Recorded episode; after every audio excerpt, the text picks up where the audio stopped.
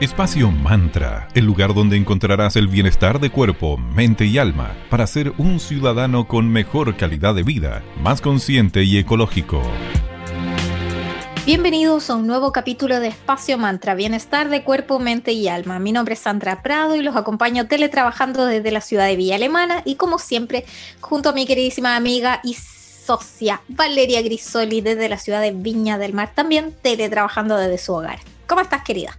Hola Sandrita, muy buenos días. Yo súper bien. ¿Tú cómo estás? Muy bien, querida. Y hoy, miércoles 5 de mayo, conversaremos acerca de la enfermedad celíaca para conmemorar su día. Y tendremos una invitada especialista en el tema, así que se viene genial. Así es, pero para partir conozcamos de qué se trata esto. La enfermedad celíaca es una enfermedad digestiva que daña el intestino delgado lo que alterará la capacidad de absorber vitaminas, minerales y nutrientes de los alimentos, o sea, algo súper importante para nuestra salud.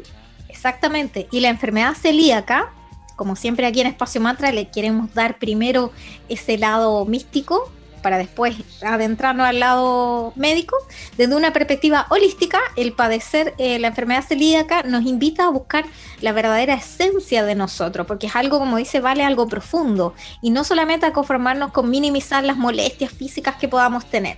Y desde la visión de la biodescodificación, eh, la enfermedad celíaca tiene un origen emocional, que significa que la alergia al gluten es la alergia al pan, que en el fondo es la alergia al padre ya que el pan es el arquetipo universal de la familia, de la unión, y en especial relacionado con la figura paterna. Si estás pasando por un momento en el que no entiendes tu proceso actual, te invitamos a que analices tu árbol genealógico, ya que al hacer esto vas a encontrar respuestas en base a los antepasados paternos o maternos y quizás las cosas que estés viviendo actualmente puedan tener un poco más de sentido.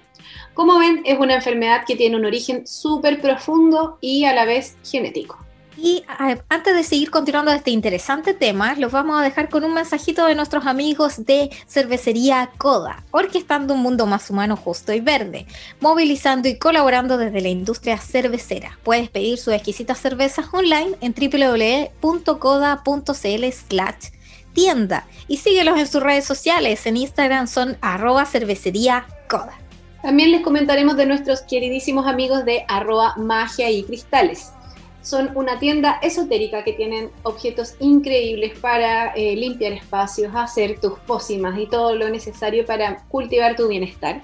Además tienen una editorial que trae textos súper interesantes y tienen un eh, curso de formación con su escuela que se llama arroba eclectic.ritual.school. Y en este momento los chicos están a punto de iniciar el diplomado de artes adivinatorias que se viene increíble y además un curso de cristales desde un enfoque terapéutico. Así que pasen a visitarlos en arroba magia y cristales o en su web www.magiaycristales.cl. Muchas gracias chicos por ser parte de nuestra comunidad. Y en la primera pausa musical de hoy los vamos a dejar con una de nuestras bandas favoritas. Es The Pet Mode y con la canción Dream On. Continuamos hablando hoy con ocasión del Día del Celíaco.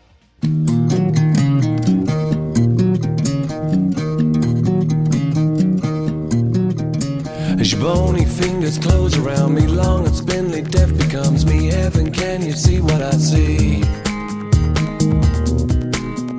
Hey, you pale and sickly child, you're deaf and living reconciled. Been walking home a crooked mile.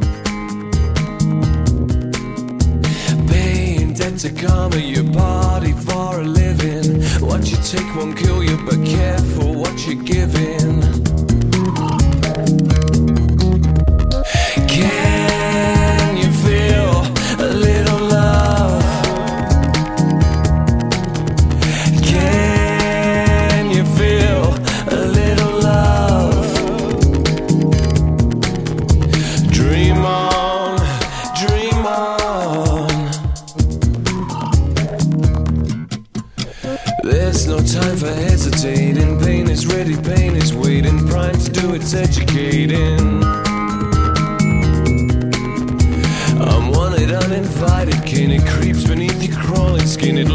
out, it leaves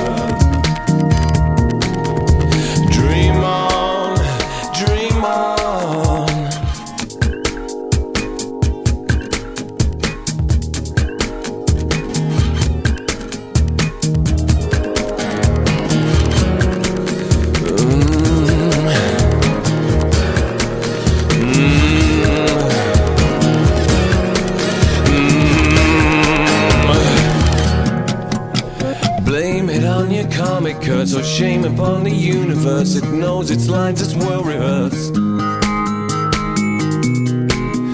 It sucked you in, it dragged you down to where there is no hallowed ground, where holiness is never found. Paying debt to karma, your body for a living. What you take won't kill you, but careful what you're giving. Can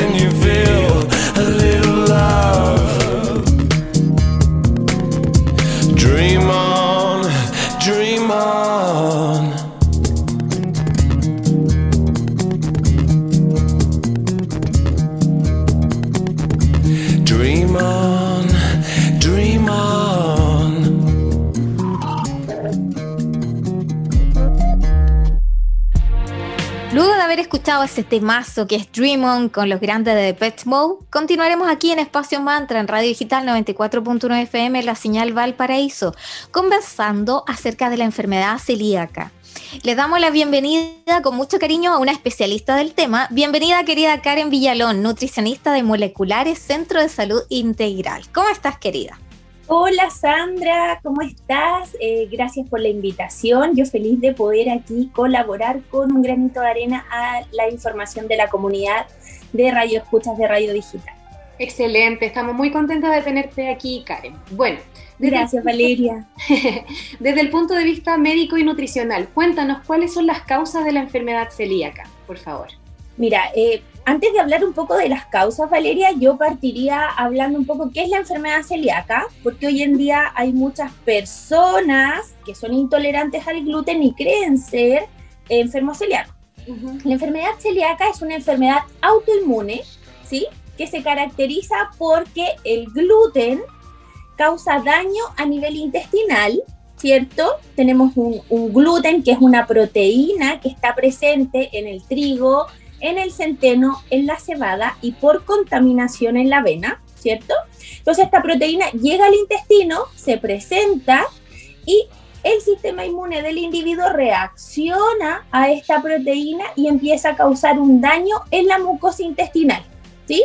Es una enfermedad que se considera de causa genética, Mm, por si acaso, ¿ya? Ya. Es una enfermedad que tú te puedas contagiar o que te dé y que se pase, la verdad es que no, es una condición genética. perfecto. Perfecto. ¿Y cuáles serían entonces, Karen? Eh, ah, perfectamente, entonces esa sería la gran causa, algo genético, no es porque Exacto. yo tenga una mala alimentación desbalanceada y que me vuelva celíaco, no. Perfecto. No, no, es una enfermedad autoinmune, Sandrita, es una enfermedad autoinmune, entonces para que les quede a todos claro, que se va a presentar en individuos que son genéticamente susceptibles, Ya. ¿ya? Y Que puede ser subclínica y pueden no darse cuenta, o pueden ya empezar con los síntomas y todo que te los puedo contar más adelante. Y eso perfecto es mi, mi siguiente duda. ¿Cómo, ¿Cuáles serían los síntomas por- como para estar ahí atento, asociado una alergia al gluten o enfermedad celíaca propiamente tal? Porque puede uno no saberlo, tener algún tipo de malestares frecuentes y no saber que es debido a la intolerancia al gluten. Bueno, la verdad es que los síntomas van a depender de la edad en la que se presente la patología, ¿sí? Y siempre, siempre deben ser evaluados por un especialista, que en este caso es un gastroenterólogo, ¿ya? No es un médico general, no somos nosotras las nutricionistas, sino que es un gastroenterólogo quien hace el diagnóstico, ¿ya? ¿Y cuáles son los síntomas más frecuentes? En los niños, por ejemplo, nosotros vemos eh, un adelgazamiento repentino sin causa aparente, podemos evaluar también eh, una causa que es bastante como multifactorial, que es la eh, deficiencia eh, en el crecimiento, ¿cierto? Una alteración en la curva de crecimiento del menor sin una eh, no sé, sin manifestarse, por ejemplo, una disminución de la ingesta necesariamente, sino que son estas fallas en la curva como muy repentinas, vómitos, diarreas, y las diarreas suelen presentarse de una forma que nosotros, bueno, eh, científicamente se denominan esteatorreas, que son diarreas mal absortivas, quiere decir que van a ser diarreas donde nosotros vamos a ver presencia de grasa, son diarreas más amarillas, son diarreas más suaves y eh, se producen debido a que el intestino ya está con esta mala absorción, entonces como que todo lo que comes lo botarás y no alcanzarás a absorberlo. Además se caracterizan porque las heces tienen un olor eh, como a grasas, un olor bien fétido. En el caso de los adultos, los síntomas son bastante más inespecíficos, ¿ya? Por eso que el gastroenterólogo manda hacer tantos exámenes también para descartar otras causas. Entonces a veces se manifiestan como gases, ¿ya? Em, alternancia en estreñimientos y diarreas, ¿cierto? Estas mismas diarreas que se manifiestan en los niños, bajas de peso, o a veces también se pesquisan porque la persona tiene, no sé, dolores de cabeza frecuentes y ya le han hecho todos los exámenes y no tiene nada que ver con el sistema neurológico. Y otra, em, otra causa que también se ha visto harto es cuando a las mujeres les hacen las, a las mujeres nos hacen las densitometrías óseas, y digo a las mujeres porque cuando entramos como ¿cierto? Nosotros sabemos que mucho dolor de hueso, vamos al doctor, el doctor nos da una densitometría ósea y la densitometría ósea sea alterada, también el doctor junto con otros síntomas, ¿cierto? Él puede sospechar de algún tipo de, em, de algún tipo de patología y una de ellas sería la enfermedad celíaca. Wow, qué impresionante porque al final son eh, síntomas que si uno no es bien guiado los puede eh, percibir o quizás creer que son otra cosa y no es una alergia al gluten, es como complejo, por lo mismo siempre nosotras con Sandra aquí siempre recomendamos que nos guíen especialistas siempre respecto a cualquier duda referente a nuestra salud. Así que antes Ojo, Disculpa Valeria, es que es importante que las personas entiendan que la enfermedad celíaca no es una alergia al gluten, es ah, distinto. Ya es distinta la presentación porque esto no se pasa. Ya la enfermedad mm. celíaca es una condición crónica y permanente que puede manifestarse en los primeros años de vida o podría manifestarse en la adultez. Ah, perfecto, se puede generar después. O sea, se puede. Exacto, se puede. Ah. Antiguamente no era tan común que la enfermedad celíaca se manifestara en la edad como más adulta, pero hoy en día la verdad es que es bastante común y hay personas, por ejemplo, que pueden tener los marcadores genéticos de la enfermedad celíaca que son el HLA, DQ2 y DQ8, pero no necesariamente tener síntomas, ¿ya? Y ellos se llaman em, como celíacos subclínicos, se le llama, ah, ¿ya? Perfecto, perfecto. Y podrían tener una biopsia normal y podrían tener un examen de sangre normal, pero tener estos marcadores genéticos, como te digo. Entonces, ahí lo que se hace, bueno, es siempre el gastroenterólogo acompaña todo el proceso y evalúan eh, cuáles son los pasos a seguir. Eh, recordemos, es importante mencionar que el diagnóstico de la enfermedad celíaca eh, tiene el gold estándar, que es la biopsia. Si hay una biopsia donde hay eh, un intestino que ha ido perdiendo estas vellosidades o la porosidad natural, ¿cierto? Eh, el médico va a hacer el diagnóstico de la enfermedad celíaca. Pero a eso también se le suman las pruebas serológicas, que son los exámenes de sangre, ¿cierto? Entonces tenemos, eh, hay varios exámenes de sangre que el gastroenterólogo manda a hacer y además manda a hacer la biopsia. No es que solo por tener los exámenes de sangre alterado el doctor vaya a hacer el diagnóstico de enfermedad celíaca. Aquí hay una serie de estudios que tiene que hacer el especialista. Por eso que es tan importante que si alguien siente como los síntomas o tenga la sospecha de que puede ser celíaco, no se autodiagnostique, sino que, como ustedes bien decían, siempre recurrir a la persona que les va a acompañar en el proceso, que va a ser en este caso un gastroenterólogo, va a ser un buen diagnóstico porque, como tú bien decías, Valeria, los síntomas en un principio son bastante inespecíficos. Claro. Y aplican, y aplican para muchas enteropatías para muchas patologías que están relacionadas con el intestino. Entonces tenemos que nosotros también eh, ser responsables, en, ese caso como comunicadores también, nosotros profesionales de la salud también somos comunicadores, que los diagnósticos tienen que estar hechos por la persona correcta. Antes de continuar con esta interesante conversación con Karen, vamos a escuchar a Coldplay con The Scientist y regresamos aquí en Espacio Mantra con mucho más.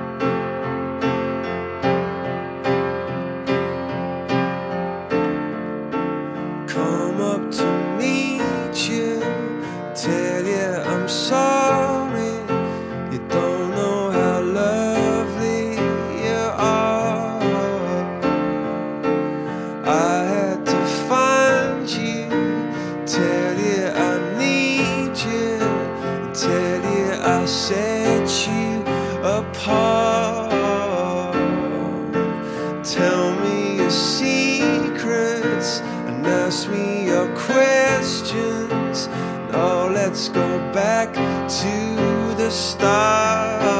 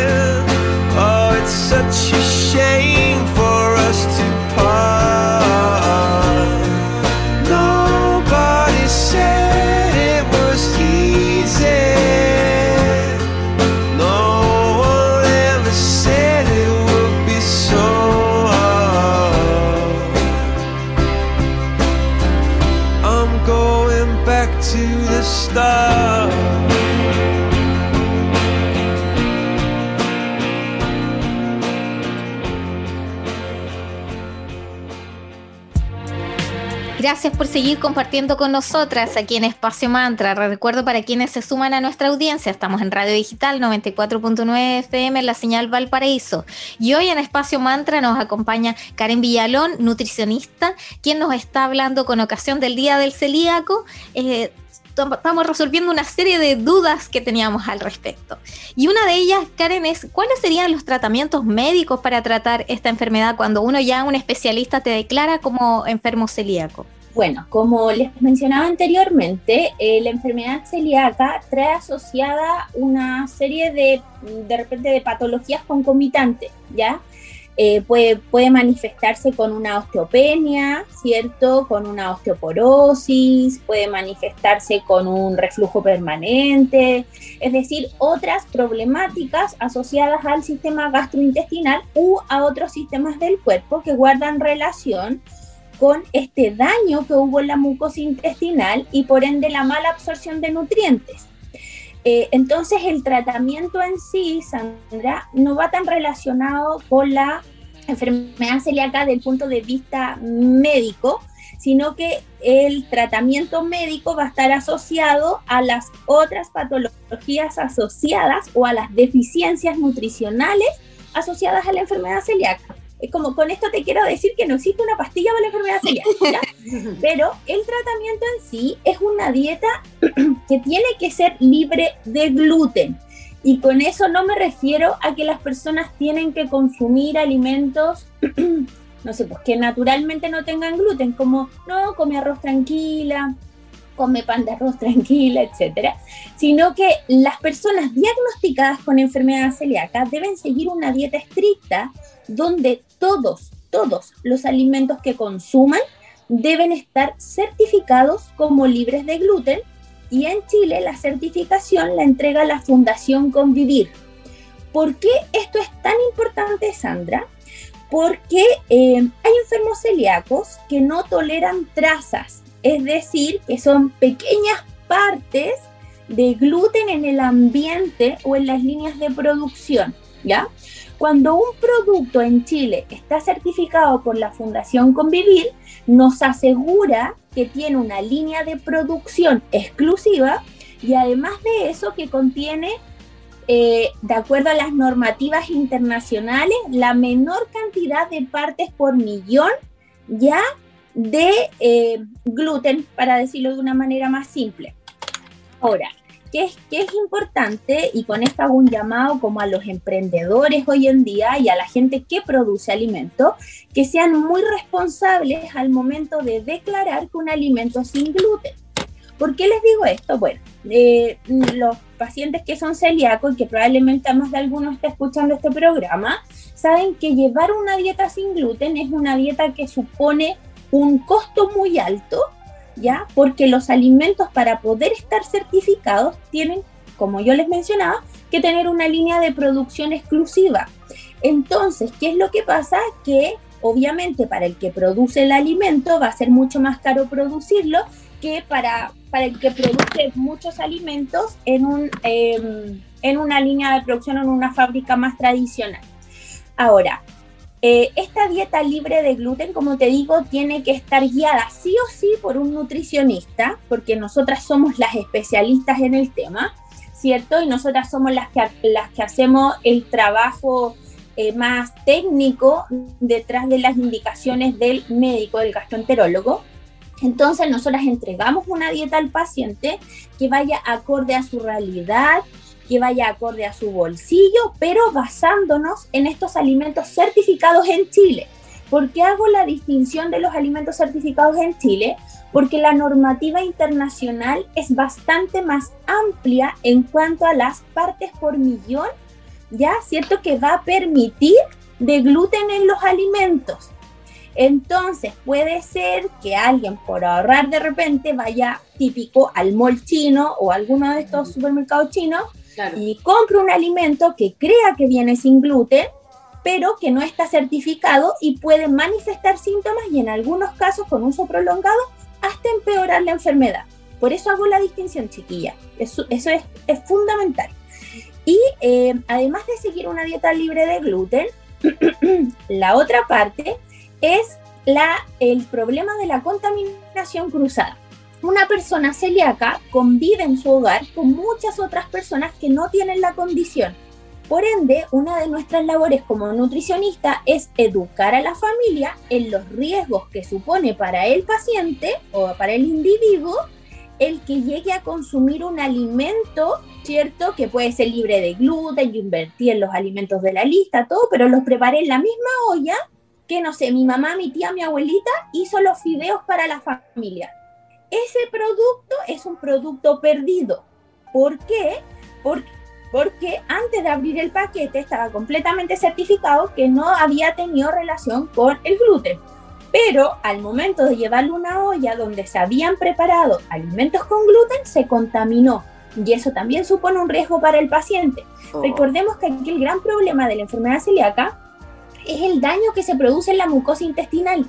Y al producirse un daño, lo que pasa, chiquilla, es que estas células, esta mucosa intestinal, se va deteriorando y se va eh, aplanando. Se van como que se fueran muriendo las células y va quedando una superficie plana donde el intestino tiene una capacidad de absorción de nutrientes mucho menor, ya considerablemente menor, incluso a veces inexistente, ¿cierto? Comparado con un intestino sano. Entonces aquí no se trata solo de que hay un poquito que me va a hacer, que lo he escuchado de varios celíacos, de repente pacientes míos que me dicen, no, es que sabe que me comí una marraqueta, porque tenía tantas ganas que no me aguanté. Entonces uno les tiene que explicar cuál es el daño que se va produciendo en la mucosa y los riesgos que esto les va a producir de la mala absorción de nutrientes. ¿sí? Y eso provocarle otras patologías, por supuesto. Así de complejo es, Karen, o sea, usando, por ejemplo, un cucharón con el que revolví X cosa que era con gluten, lo ocupo en el mío y listo, tan así es, tan delicado es. Sí, tan delicado es, de hecho, por eso nosotros cuando, bueno, en mi caso también hago clases, alumnas y todo, y, les recalcamos que en el proceso de educación al paciente, ya sea en el sistema público o privado, donde nosotras nos desempeñemos, o a veces en las mismas clínicas u hospitales donde los pacientes son diagnosticados, hacemos mucho énfasis ya en que se asesoren por estas páginas, que es la eh, fundación de la Fundación Convivir que yo les mencionaba y también la Corporación de Ayuda al Celíaco que es COACEL, que son las dos páginas en Chile o las dos instituciones, mejor dicho, que brindan apoyo a las familias y a los pacientes celíacos, mm. ¿cierto? Ahí pueden encontrar recetas, pueden encontrar tips también, ellos... Eh, también tienen como listados de nutricionistas que trabajan con pacientes celíacos. Pero aquí lo importante, chiquillas, en el fondo es la educación. Ya siempre, eh, bueno, ustedes como, como medio de comunicación, ustedes saben que nosotros educamos cada vez que comunicamos. Entonces es súper importante que las personas con enfermedad celíaca se hagan acompañar por un equipo de expertos, ¿cierto? Que acompañe su estado de salud. Porque podrían quizás eh, estar acostumbrados a usar los mismos utensilios, porque por, fuera, entre comillas, se pueden ver bien, pero quiero que entiendan que este es un daño a largo plazo que pasa a ser irreversible si yo no guardo las precauciones del cuidado de la enfermedad celíaca. Ya, si yo de vez en cuando como igual y no voy a estar respetando mi dieta, esta mucosa intestinal no va a tener la capacidad de regenerarse y eh, y ahí entra otro tema que es que nuestro sistema inmune reside prácticamente en el intestino. Claro. Entonces estaríamos más susceptibles, como decías tú, Valeria, a otras, a otras patologías, a, los microorganismos, a los bichitos por ahí oportunistas que andan, etc. Muchísimas gracias, Karen, por todos estos consejos e interesante información que nos diste. Nos, nos eh, quedó mucho más claro todo el panorama de qué es ser intolerante al gluten versus qué es el celíaco propiamente tal. Así que agradecidas de tu presencia y como ya sabes, cualquier día de estos, si quieres, nosotras felices de contar nuevamente contigo. Ya, chiquillas, gracias y que tenga lindo día. Muchas gracias por la invitación. Chao, chao. Y gracias a ti, que te vaya muy bien, que tengas un hermoso día también. Hemos llegado nuevamente al final del capítulo del día de hoy. Les agradecemos por habernos acompañado. Esperamos que les haya gustado el tema que tocamos en el programa de hoy. Muchas gracias, nos encontramos muy pronto. Espacio Mantra, el lugar donde encontrarás el bienestar de cuerpo, mente y alma para ser un ciudadano con mejor calidad de vida, más consciente y ecológico.